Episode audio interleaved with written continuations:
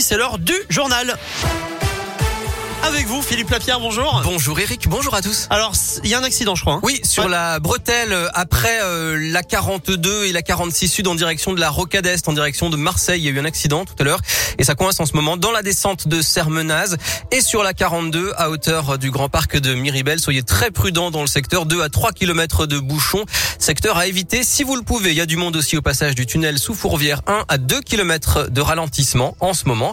Je vous rappelle que c'est une journée de départ en vacances aujourd'hui. Les vacances de la Toussaint commencent ce soir. Bison Futé annonce du vert pourtant dans les deux sens pendant euh, tout le week-end.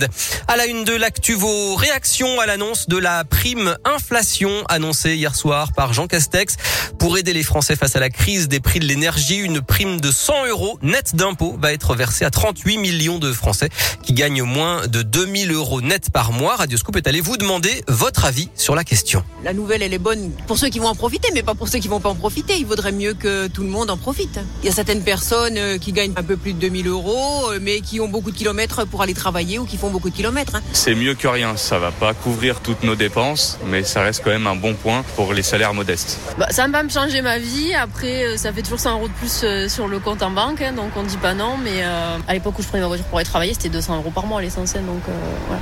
C'est un minimum, mais sans plus. Moi, j'aurais préféré qu'ils baissent les, les taxes sur le carburant. Étant donné que le prix du carburant augmente, la valeur des taxes a augmenté, donc on pouvait baisser le pourcentage des taxes.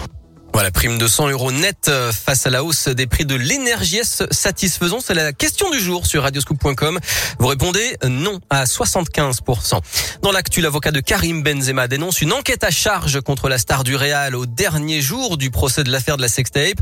Selon lui, le dossier a été construit sur le ressenti de la victime présumée Mathieu Valbuena. Le jugement doit être rendu aujourd'hui. 68 classes fermées cette semaine pour cause de Covid dans l'Académie de Lyon. C'est légèrement moins que la semaine dernière. 176 élèves et 5 personnels ont été testés positifs. Là aussi, les chiffres sont très légères baisse. En revanche, au niveau national, le virus du Covid a un peu plus circulé selon Olivier Véran. Et puis, je vous rappelle que la campagne de vaccination contre la grippe saisonnière démarre dès aujourd'hui pour les plus de 65 ans, les femmes enceintes et les soignants. Et puis, une marche blanche demain à Chassieux en mémoire de Christiane Como, cette quinquagénaire qui avait été enlevée sur le parking de sa résidence il y a 17 ans, jour pour jour. L'affaire n'a jamais été résolue. La marche blanche partira demain à 9h30 du boulodrome de Chassieux selon le progrès.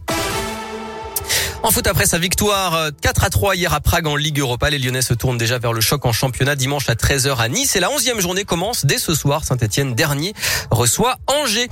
Enfin, si vous cherchez la meilleure baguette du Rhône, vous le savez maintenant, rendez-vous à la boulangerie de l'atelier de Fred à Dardilly, déjà sacré en 2017. Nicolas Amparzoumian a décroché hier le prix pour la deuxième fois.